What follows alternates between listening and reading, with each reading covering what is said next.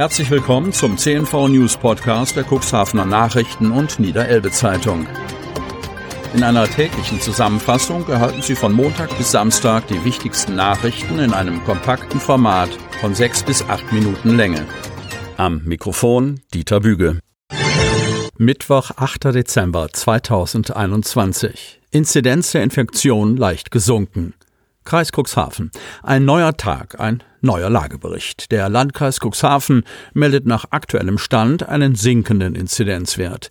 Dieser liegt mit 14 neuen Infektionen nunmehr bei 114,7. An den letzten beiden Tagen lag der Wert noch bei 120,2. 52 Personen gelten inzwischen als nicht mehr akut infiziert. Die prozentuale Belegung der Intensivbetten liegt jetzt bei 10,6 Prozent. Insgesamt wurden bislang 149.304 Erstimpfungen, 145.427 Zweitimpfungen und 34.496 Drittimpfungen gespritzt. Darin Inbegriffen sind die Impfungen im Impfzentrum, den hiesigen Arztpraxen sowie die der mobilen Impfteams. Testzentren, Wartezeiten deutlich reduziert. Kreis Cuxhaven.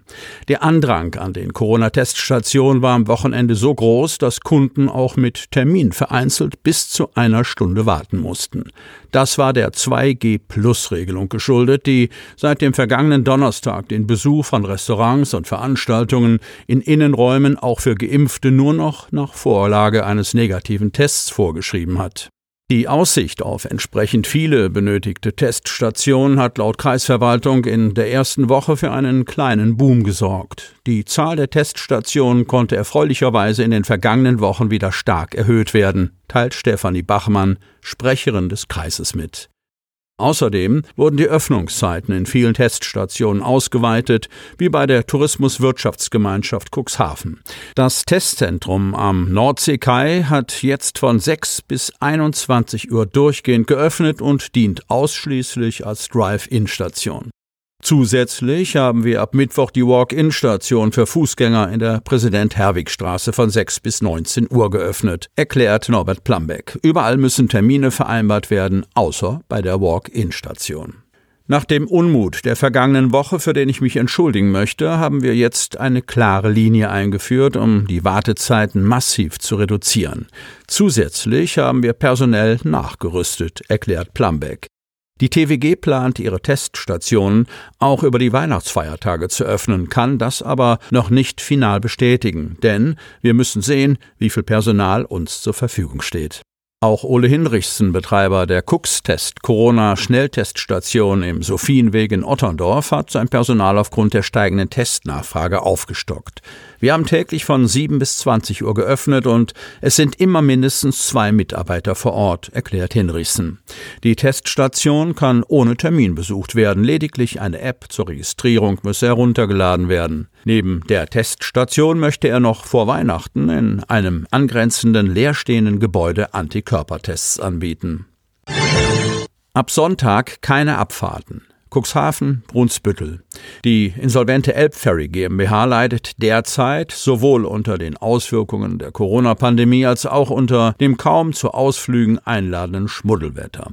Die Passagierzahlen seien am Wochenende stark rückläufig gewesen, weshalb die Geschäftsführung beschlossen hat, die drei Abfahrten am kommenden Sonntag komplett ausfallen zu lassen. Auch am Mittwoch fällt die 10 Uhr Abfahrt ab Cuxhaven und die 11.30 Uhr Abfahrt ab Brunsbüttel mangels ausreichender Verbuchungen aus, sagt Geschäftsführer Heinrich Ahlers auf Nachfrage. Am morgigen Donnerstag, Freitag und Sonnabend fahre das Schiff nach Plan. Um über die Runden zu kommen, müssen wir jetzt sparen, wo es geht, so Ahlers. Und unser Hauptaugenmerk liegt jetzt auf den gewerblichen Kunden. Drogenhandel. Azubi in 69 Fällen angeklagt. Otterndorf. Der Tattag, der Name des Käufers, die Menge des Marihuanas zwischen 0,8 und 20 Gramm und der entsprechende Preis für die Droge. Das Ganze 69 Mal. Beim Verlesen der Anklage gegen einen 26-jährigen Hemmorer benötigte die Staatsanwaltschaft einen langen Atem. Bei all den Fällen soll es um den gewerbsmäßigen Handel von Betäubungsmitteln gehen, wegen dem sich der 26-jährige vor dem Otterndorfer Amtsgericht verantworten musste. In der Zeit von Oktober 2019 bis September 2020 gab es im Leben des Hemmorers wohl eine ganze Reihe von Freunden und Bekannten. Zumindest betitelte er sie so, die von ihm Betäubungsmittel kauften. In 66 Fällen handelte es sich um Marihuana, in drei Fällen um Kokain. Einmal soll er sogar einem Minderjährigen Cannabis verkauft haben. Insgesamt ging es um einen Verkaufspreis in Höhe von 2205 Euro. Mein Mandant räumt ein, Drogen abgegeben zu haben. Er kann sich aber nicht an alle Fälle erinnern. Grundsätzlich hat er nur etwas für Bekannte mitgebracht und nicht ausschließlich gewerbsmäßigen Handel damit betrieben, ließ der Angeklagte durch seinen Verteidiger, Rechtsanwalt Rainer Mertins, ausrichten.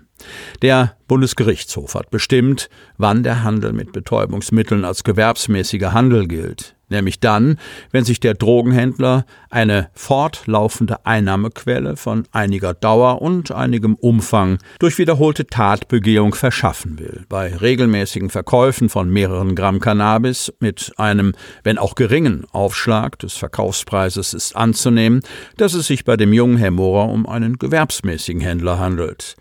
Wenn auch nicht in allen Fällen sahen sowohl Richterin Sabine Deutschmann als auch die Staatsanwaltschaft ein. Auch wenn ich an dem Konstrukt Zweifel habe, nehme ich das so hin, ergänzte sie und schlug vor, die Fälle, bei denen es sich um geringe Abgabemengen von ein bis zwei Gramm handelte, nicht als gewerbsmäßigen Handel einzustufen. Diesem Vorschlag stimmte auch der Verteidiger zu. Für das Schöffengericht hieß es deshalb, alle Fälle nach gewerbsmäßigem Handel und einfacher Weitergabe zu sortieren.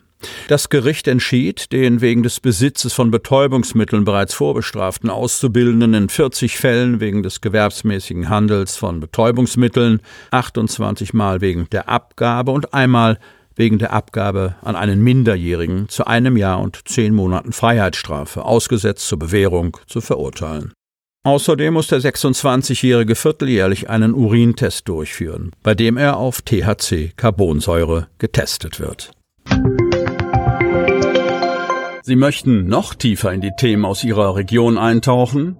In unserem CNV-Themen-Podcast auf Tauchgang gibt's alle 14 Tage per Interview interessante Personen, emotionale Stories und bemerkenswerte Projekte aus dem Landkreis Cuxhaven direkt auf die Ohren, damit Sie ab sofort keine Podcast-Folge mehr verpassen, benötigen Sie lediglich einen sogenannten Podcatcher. Auf den meisten Smartphones ist dieser bereits vorhanden. Falls nicht, dann suchen Sie ganz einfach in Ihrem App Store nach einem kostenlosen Podcatcher wie zum Beispiel Spotify, Apple Podcast oder AntennaPod. Selbstverständlich können Sie unsere Podcast-Folgen auch direkt über unsere Website unter cnv-medien.de slash podcast anhören.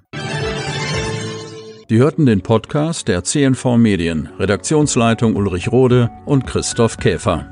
Produktion Rocket Audio Production.